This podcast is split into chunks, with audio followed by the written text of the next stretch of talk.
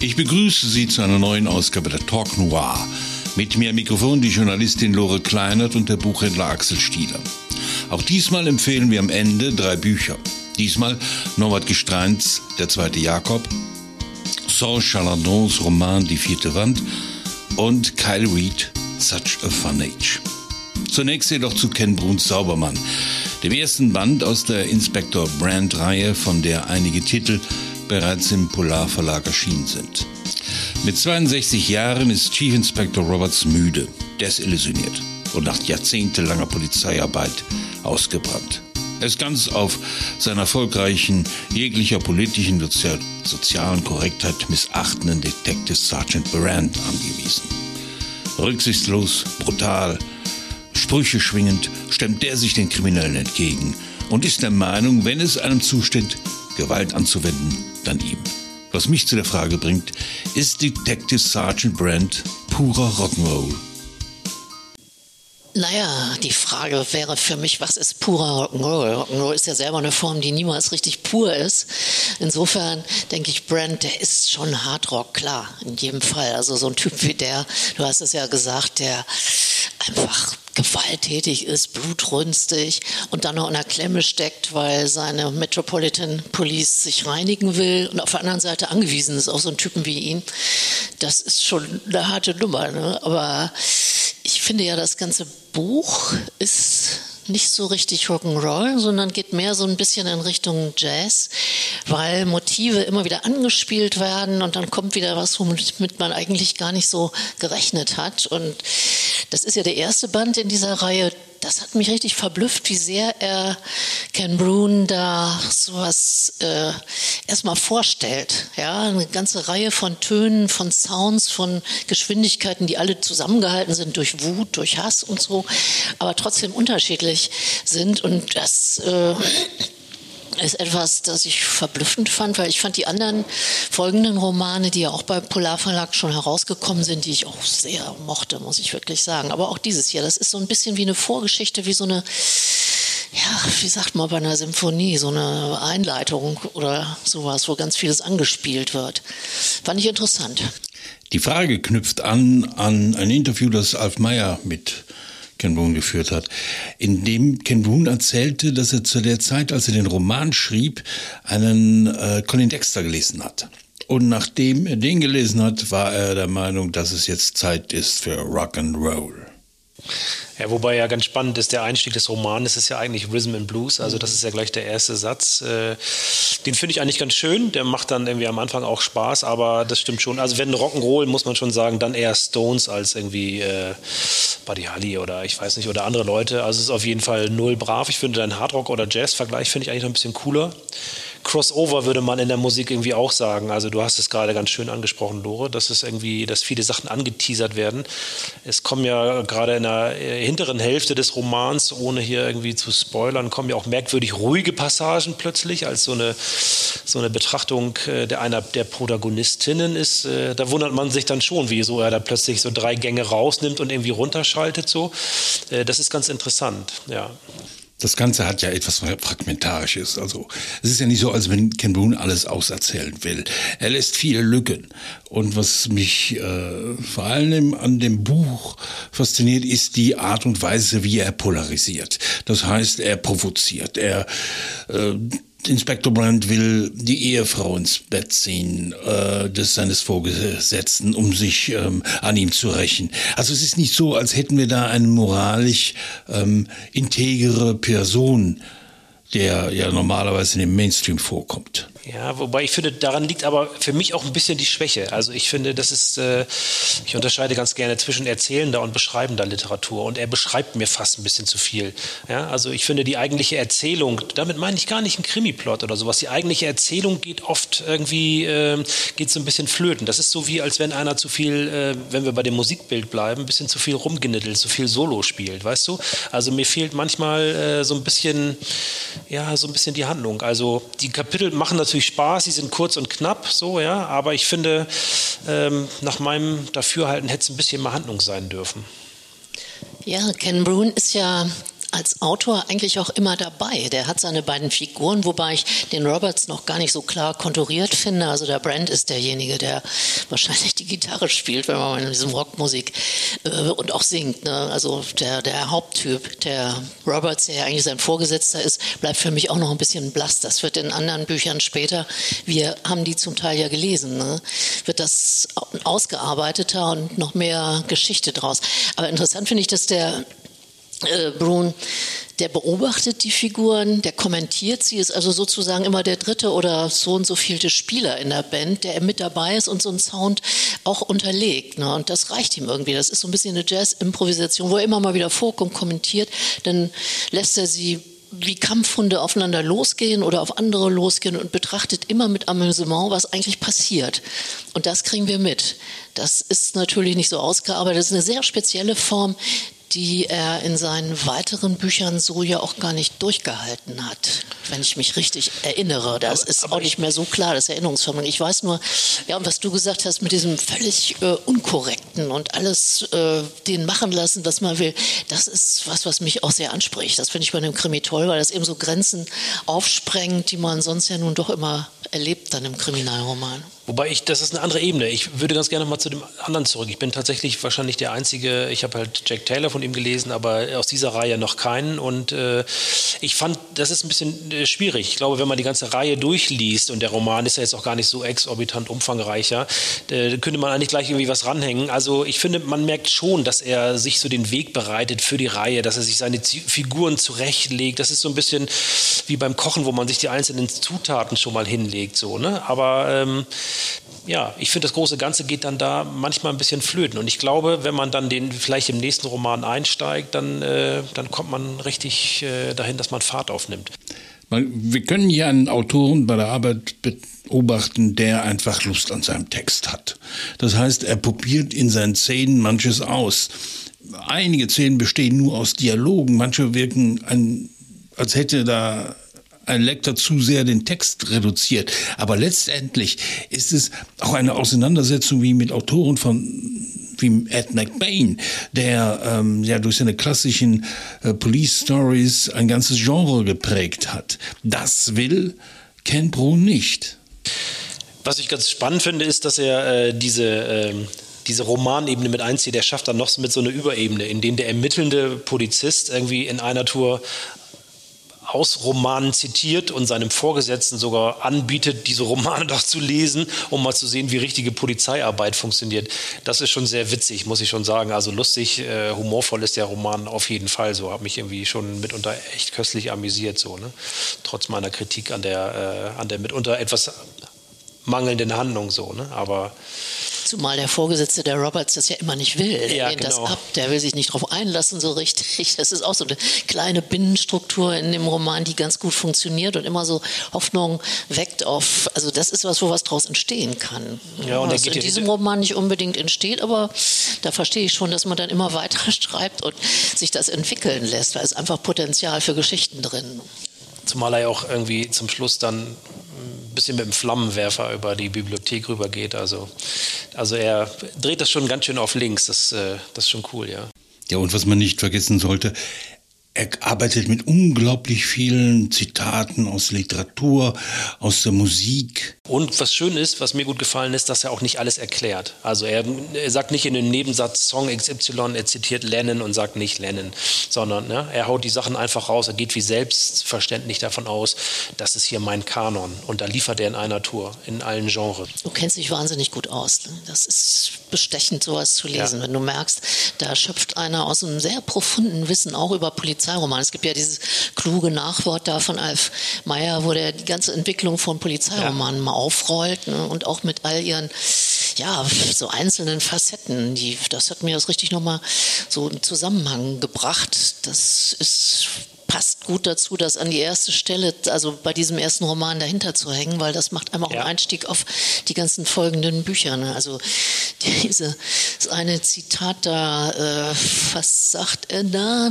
Da schreibt, da zitiert er dem Dominik Graf, der eben sagt, dass Polizisten die Chance haben, viel ambivalentere Figuren zu sein als Gangster. Und das stimmt auch. Die Gangster hier sind wirklich solche Kotzbrocken, solche Psychos.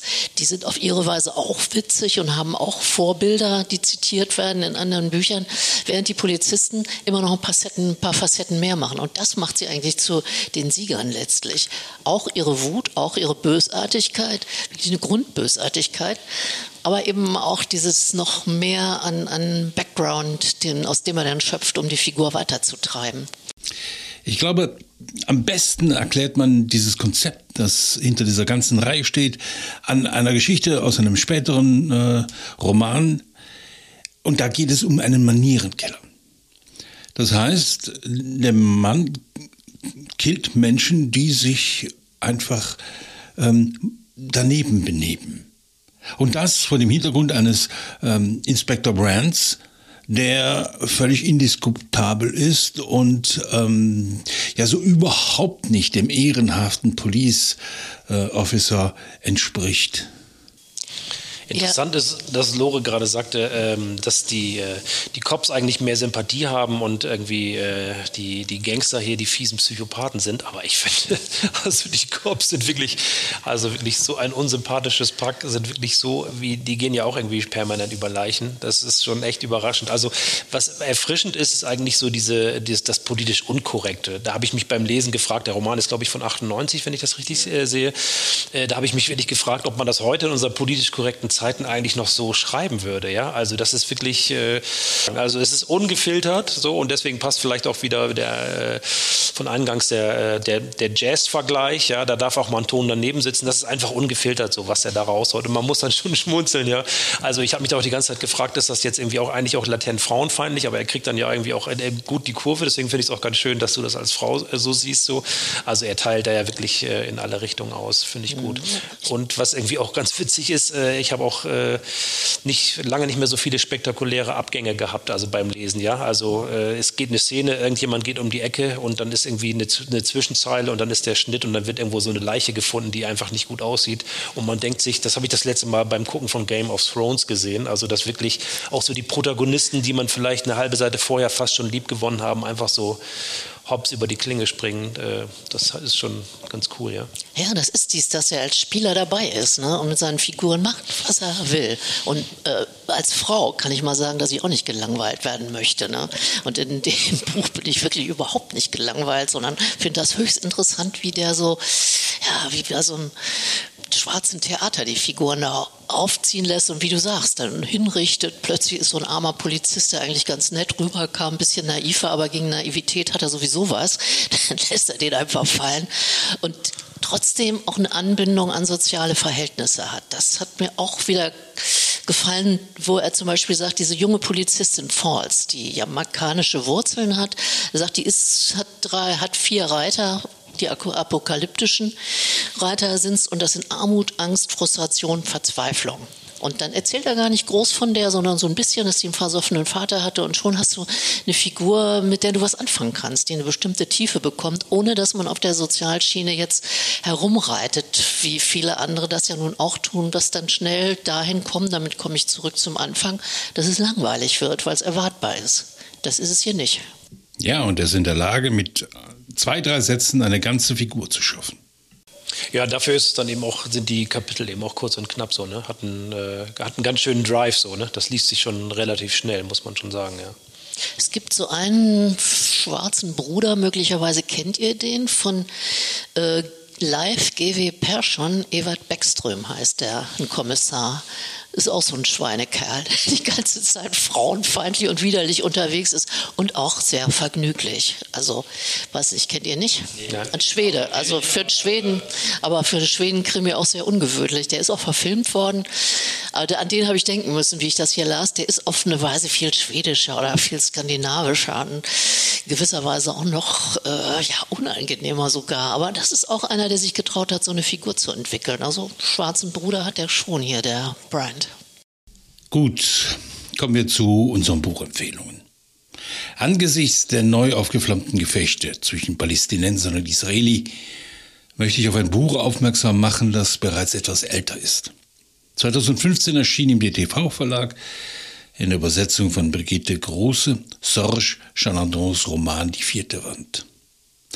Es ist die Geschichte von George, einem linken Aktivisten, von Samuel, einem Theaterregisseur, der eine wundersame Idee hat und im vom Bürgerkrieg zerrütteten Beirut die Antigone von Jean Anouilh aufführen will. Nicht nur das. Er hat für seine Inszenierung Schauspieler aller verfeindeten Kriegsparteien herangezogen, die Einwilligung der jeweils verfeindeten Seiten eingeholt. Leider liegt der Regisseur im Sterben und überredet George, an seiner Stadt die Inszenierung zu übernehmen. Alles ist fertig. Das Konzept, die Probenzeiten, das Datum der Premiere, der Ort. Mitten zwischen verfeindeten Drusen, Palästinensern, Maroniten, Sunniten, Schiiten, nicht zuletzt Katholiken, versucht ein Franzose im Libanon eine am Reißbrett entwickelte Idee umzusetzen. In einer Art Crashkurs lernt er, wie man sich in einer zerstörten Stadt bewegt, Heckenschützen ausweicht, sich bei Kontrollen verhält, die Feuerpausen abwartet. Ein falsches Wort genügt, um sein Leben zu beenden. Niemand kann die Frage beantworten, wie der Frieden aussehen soll. Als das Massaker in Chatila und Sabra stattfindet, zerbricht George und lernt die Bestie Mensch kennen. Chalandon hat einen faszinierenden Roman darüber geschrieben, wie naiv wir hier doch alle sind. Weit weg vom Geschehen glauben wir uns eine Meinung über den Nahen Osten bilden zu können. Chalandons Figuren und ihr Schicksal gehen einem nicht mehr aus dem Kopf.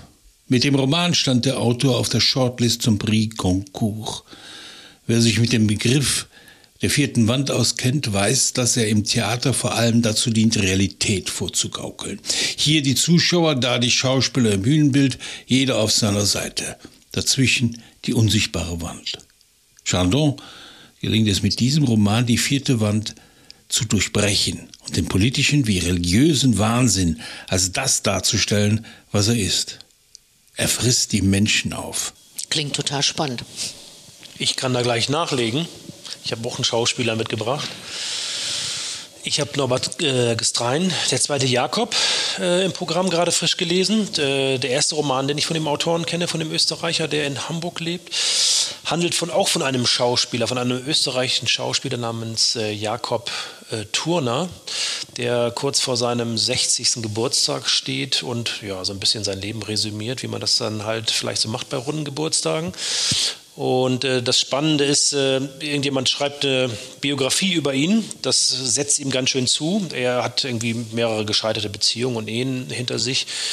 Ähm, eigentlich sollte es ihm ziemlich gut gehen. Er hat äh, ordentlich äh, Geld mitbekommen ähm, von zu Hause, von seiner Großmutter geerbt und war dadurch eigentlich abgesichert und konnte eigentlich von Anfang an seine Schauspielerkarriere ohne Kompromisse irgendwie angehen und hat es dann auch bis ins amerikanische Kino geschafft. Das spielt von daher eine ganz große Rolle, weil eben zu seinem 60. Geburtstag er sich mit seiner Tochter, ähm, mit deren Mutter er nicht mehr zusammenlebt, die ist so Anfang Mitte 20, auseinandersetzt und sie stellt ihm die Frage, äh, Was war das Schlimmste, was du in deinem Leben gemacht hast? Und das Schlimmste, er druckt erst so rum und erzählt dann irgendwie, ja, dass wir dich nach London geschickt haben und ich, ich nicht auf dich aufpassen konnte und so. Und sie sagt, ey, mach dich mal locker, erzähl mal richtig. Und das Schlimmste für ihn war, dass er bei Dreharbeiten in Amerika an einem Unfall beteiligt war. Er ist Beifahrer gewesen, ist aber bei einem Unfall beteiligt gewesen in der Wüste. Passt ganz gut zu den äh, Country Noirs, die wir irgendwie auch äh, aus deinem Verlag hier vorgestellt haben. Ganz schön eigentlich, die drehen diesen Film. Äh, dieser Unfall passiert irgendwo in der Wüste. Eine Frau wird überfahren die halten dann kurz an und die Frau ist tot, vermutlich, und die lassen sie dann da aber so im Graben liegen. Und das liegt quasi so wie eine Last auf seinem Leben so. Und er muss sich damit auseinandersetzen. Und das ist total spannend. Und er beschreibt so in mehreren Zeitsprüngen die Zeit während dieser Dreharbeit in Amerika, gleichzeitig diese Auseinandersetzung mit diesem Biografen, der ihm da auf den ähm, auf den Zahn fühlt. Ähm, er hat seine ersten Rollen sind, äh, ähm, äh, haben so seine, seine Schauspielerkarriere geprägt. Er hat äh, Frauenmörder gespielt und wurde dann ganz gerne im amerikanischen Kino immer als der, naja, österreichische Berserker besetzt. Und das ist ganz cool. Also diese Dreiecksgeschichte quasi so, der Biograf, seine Tochter, die ihm auf den Zahn fühlt und sich von ihm abwendet und dann diese Zeit in Amerika. Ja, starke Prosa. Ich war echt überrascht und äh, sehr angetan. Hat mir, hat mir gut gefallen, weil es auch so ein bisschen mit so, ja, fast mit so Krimi-Versatzstücken spielt, aber natürlich null ein Kriminalroman ist.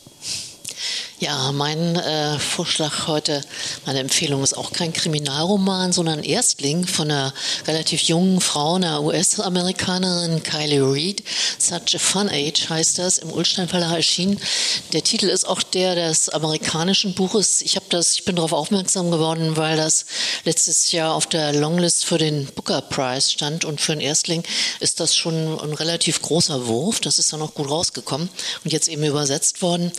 Eine Geschichte, die sich in die gut betuchte Gesellschaft weißer Familien einblendet in New York und Philadelphia. Die beschäftigen für ihre Kinder Nannies und äh, Kindermädchen, junge Frauen, meist äh, mit dunklerer Haut, die sich so Geld für eine Ausbildung verdienen und mitunter auch für immer Kindermädchen bleiben, weil das kommt ihnen sehr gelegen. Das ist ja auch nett zu ihnen. Dann der Roman beginnt mit einer wahnsinnigen filmreifen Szene, als Emira, 25 Jahre alt, dunkelhäutig in einem Supermarkt nachts beschuldigt wird, das kleine weiße Mädchen, das sie bei sich hat, auf das sie aufpasst, dass sie das entführt hat. Und es gibt einen riesen Auftritt, ein Mann hilft ihr dann, irgendwann wird der Vater angerufen und bringt sie aus der Situation raus. Ja, und das ist dann geht eine Geschichte los, weil die Mutter dieses kleinen Mädchens fühlt sich jetzt bemüßigt, Freundschaft mit Emira zu schließen. Sie selber ist so eine Influencerin, 33 Jahre alt, kümmert sich um ihre Kinder eher kaum und ist froh, dass sie dieses dieses Mädchen hat, die sich darum kümmert. Eine junge Frau, man lernt so beide Leben parallel kennen und kriegt vor allen Dingen mit, und das ist total interessant, das ist wirklich atemberaubend, dass die, der eine Teil wirklich völlig völlig unverdient Privilegien hat, sich dessen nicht unbedingt bewusst sind, ist, sondern die sind ganz selbstverständlich, während die andere Seite eigentlich mehr Ausbildung haben möchte, auch darum kämpft, auch um das Geld, äh, dass das Mädchen verdienen muss, davon in einer Weise abhängig ist, aber trotzdem eben auch nicht befreundet sein möchte, sondern Geld verdienen möchte. Und dass äh, die einen sich total was vormachen mit dieser Fiktion der Freundschaft glauben, dass sie etwas an gesellschaftlichen Verhältnissen ändern können auf diese Weise, anstatt dieses Mädchen ordentlich zu bezahlen. Das ist äh, vollkommen klischeefrei. Ja, und entlarvt auch die äh, Anmaßung dieser Woke-Anhänger, die es jetzt ja viele gibt, dass sie denken, sie haben das Gute und Richtige für sich schon gepachtet, wenn sie den anderen dann immer versuchen, Gutes zu tun, in sich, die in sich in, und versuchen sich in diese anderen, die dunklen, die sie gar nicht kennen und eigentlich auch gar nicht wirklich kennenlernen wollen, sie in die Reihen zu denken. Das ist wirklich gut konstruiert und was ich total toll fand, das ist ein wirklich witziges, vergnügliches Buch. Man glaubt es gar nicht. Trotz des Themas. Trotz des Themas. Also auf so eine unangestrengte Weise zeigt das, wie die Verhältnisse da sind, dass ich das wirklich sehr empfehlen möchte. Ja, dann bedanke ich mich. Das war die Talk Noir. In einem Monat hören wir uns wieder. Bis dann. Tschüss.